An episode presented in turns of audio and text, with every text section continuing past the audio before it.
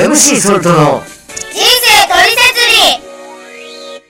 Hi, ladies and gentlemen, boys and girls. 皆さんいかがお過ごしですか？今日もミッション driven いい気分 This is MC Salt. MC ソルトの人生トリセツリーナビゲーター MC ソルトです。今日もぜひ最後までお付き合いください。Non-stop loving your time. Please stay tuned. チュピチュピさあ、えー、2023年に入って、あっという間にあの、半月が過ぎてしまいましたね。もう本当にあっという間。というかまあ、毎回この放送でね、あっという間あっという間って、私なんか年寄りいじみてるなって我ながら思ったりするんですけれども。というのはですね、まあ、今年の初日の出、えの時に、ちょっと思ったことがあるんですね。で、あの、初日の出に限らず、まあ、日の出の時刻って大体分かってるわけですよね。ネットを見れば何時何分に日の出とかね、日の入りなんていうのはもう調べればもう細かく出てくるわけですからね。で、それにこう間に合うようにということで、まあ、とにかく決定的瞬間なんでね、遅れたらアウトなんで、えー余裕を持って、えー皆さん、その見える位置に、で、写真撮る方なんかは、そのポジションもめちゃくちゃこだわって、えーその瞬間を待つ。で、いざ、こう、登ったご来光だなんて、こう言うとですね、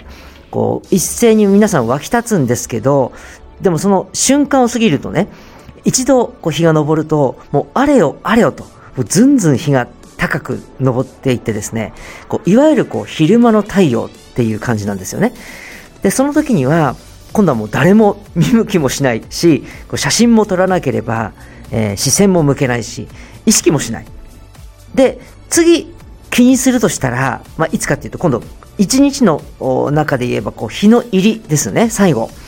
えー西の葉にこう沈みゆく夕日を見送るとですね、まあ、なんだか私たちこうセンチメンタルな気持ちに、ま、なれるかわかりませんけども、えーで、その日の出からですね、日の入りまで、まあ、一日の中で約10時間ぐらい、日は昇ったままなんですよね。はい。なんだけれども、そこまでね、えーその時間帯、こう、注目をされないわけです。ね。で、これはまあ一日の中での話なんですけど、一年で言えばね、その一年の中でも、記念日って言って、こうみんなが注目するような日って、もう数えるほどしかない。それこそこの指折り、数えてね、楽しみにしながら待つっていうことなんでしょうけども、で、それ以外の、この300日以上の日はですね、そこまで、まあ、注目されるわけでもないですよね。うん。でも、まあ、その一方で、その、例えば誕生日って言ったら、その365日、まあ、誰かしらの誕生日ではあるはずですよね。ということは、その、人によって、その日のね、感じ方っていうのは違うだけであって、その大切な人、そうじゃない日っていうのがあるわけじゃ決してないわけですよね。で、その価値を分けているのは何だって言ったら、その人の考えとか意識なわけですよ。毎年ニュースになる豊洲市場でのですね、大間のマグロの初競りみたいにね、そこだけバーンとこう価値が跳ね上がるみたいな、ご祝儀相場がね、つくような、えそういう特別な機会もあるかもしれない。ね。でもそういうこう、周りが認めるかどうかじゃなくって、普段からね、その瞬間、えー一日っていうのをですね、特別なものだと意識するかどうかっていうのはもうこれ自分次第ですよね。誰も目を向けないからって言って価値がないわけじゃなくて自分がそう大切だ思わないから考えないから価値が感じられないっていうだけなんですよね。もったいない。ね。なんで今年はもうどれだけ一日一日を大切に全力を尽くして生きていけるかこれをテーマにしてね生きていきたいななんて思いました。ね、えー気づくと惰性に流れて同じような一日一日の連続、ね、仕事も後延ばしにしてしまう自分の悪い癖っていうのを完全に直して いきたいなと思うこの頃でございます。まあ、もとい、えー今日の時点でね、この正月っていうのはね、その、えー地方によってもちょっと違いがありますけれども、いわゆるこう小正月とか松の内、えー明けたわけですね。まあ、これから少し、えー経ちますと、今度は中国なんかではね、えー春節ということで、まあ、いわゆる中華圏での旧正月っていうんですかね。まあ、あれも、まあ、2週間ぐらいっていうふうに、えーあったと思うんですけれども、えーまあ、先祖に感謝して、えー親戚が集まったりみたいなね、そういう風習があるようですね。まあ、この私たちが世の中で忙しく生きている中でですね、やっぱりこの、まあ、親戚というか、その身近な人たちと会って、えー喜び楽しむ時っていうのが、まあ日本ももちろん、えー、お正月だけでなくお盆なんかもあったりします。すごくこう盛大に楽しみますけれども、私たちがね、こう生きていて、本当にこう喜びを分かち合うべき方っていうのが他にもいるんじゃないのかな。一番は神様でしょうと。ねえ、いうことで、まあ、えー、見えないけれどもね、私たちがいつも生きていられるように、えー、助け、働きかけてくださっている神様に対して、え、感謝を、えー、捧げようということなんですね。この目で見える人たちに対して感謝したり、あるいはこう楽しく過ごしたりっていうことを、まあこれだけの期間でやるってことは、まあ、もっと神様に対してもっと力を入れて栄光を期すべきじゃないかということで、まあ私が通っている教会はですね、毎年1月1日から15日まで神様に栄光を期す期間ということで過ごしてきたんですね。まあいろんな形でこう感謝の捧げ方ってあると思うんですけど、まあ、栄光を期すっていうことは当然相手が喜んで、えー、なんぼな話なんで、えー、神様が喜ばれることをして差し上げようということなんですね。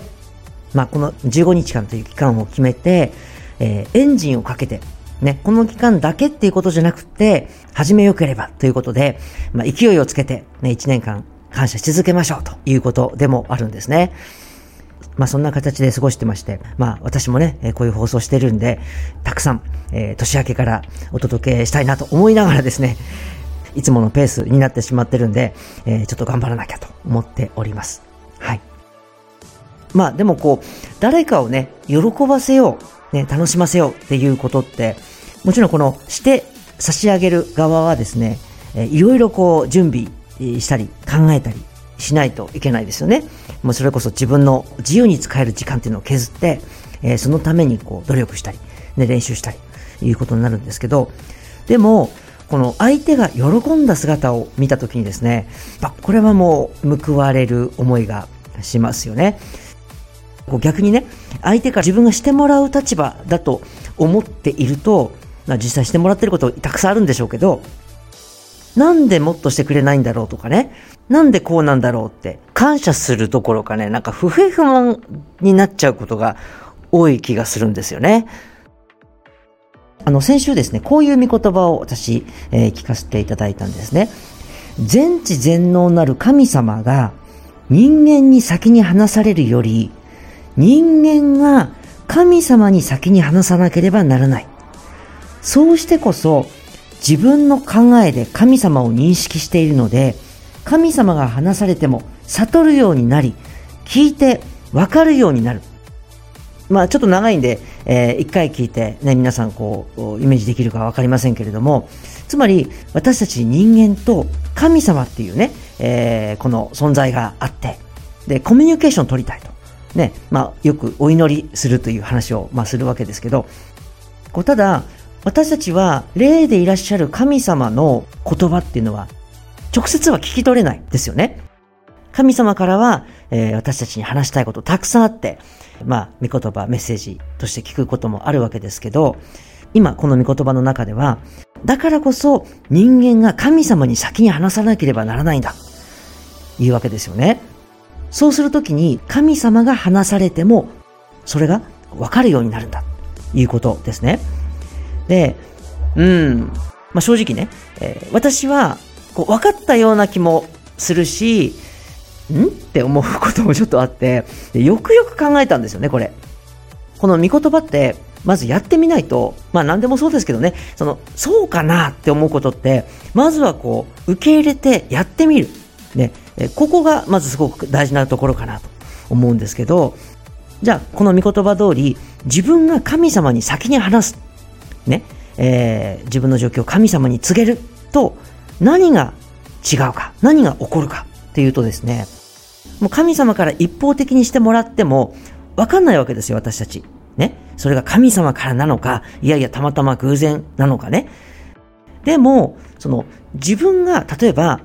例えばですよ、えー、わかりやすく、うん、そうだな。喉が渇きました。水が飲みたいです。ということを、ま心の中でもこう神様に告げたとしたら、その後、もし、例えば道を歩いてたら、たまたま、そのジュースのサンプリング、ね、えー、なんかペットボトルなのか缶ジュースなのか自分にくれたとか、あるいはこうなんか、まあそこまで都合よくっていうことじゃないにしても、なんかこう水がね、えー安く買えるお店の近くを通ったとか、目に入ったとか、ね。あ、これって自分がさっき神様にだけ話したことを神様が叶えてくださったんじゃないか。ね。つまり、神様が自分にしてくださったっていうことに気づけるチャンスが生まれるわけですよね。自分が先に話したことによって。自分の行動に関しては自分がよくわかりますから、ね。その自分が単に受け身で生きてるとわからないことあると思うんですけど、そこを自分から神様に対してコミュニケーションを取っているとよくわかるんだということなんじゃないかなと私は感じました。はい。まあ、このいずれにしてもですね、自分自身が、えー自分の人生の手綱を握って、ね、ハンドリングして神様と向き合う。単に偶然に身を委ねるんじゃなくて、自分が神様に近づく。ね、神様に感謝する。神様、ありがとうございます。神様は何を一番喜ばれるかって言ったら、ご自身が、ね、私たちのためにしたこと、私たちがその価値を分かったら、一番喜ぶとおっしゃったんですね。あ、これはもしかしたら神様、私のためにしてくださったんですね。いや、ありがとうございます。ね、どんどん感謝をしたらいいと思いますよ。喜ばれると思います。そして、神様が喜ばれたら、それが自分にも伝わって、とっても自分が幸せな気持ちになれると思うんです。神様を喜ばせて差し上げることが自分の喜びになったら、これ、続いていきますよね。さあ、えーまだ2023年、あと50週間ありますんでね。これからますます神様と仲良く通じ合いながら人間として自信と誇りを持って人生歩んでいけますように。ということで次回もお楽しみにこの番組では皆様からのお便りお待ちしております。番組詳細欄に記載のリンク先フォームへお気軽にお寄せください。お待ちしております。MC ソルトの人生取説理、ナビゲーター MC ソートがお届けしました。それではこれからも素敵な時間をお過ごしください。Take it easy! This program is podcasted by Algo Radio.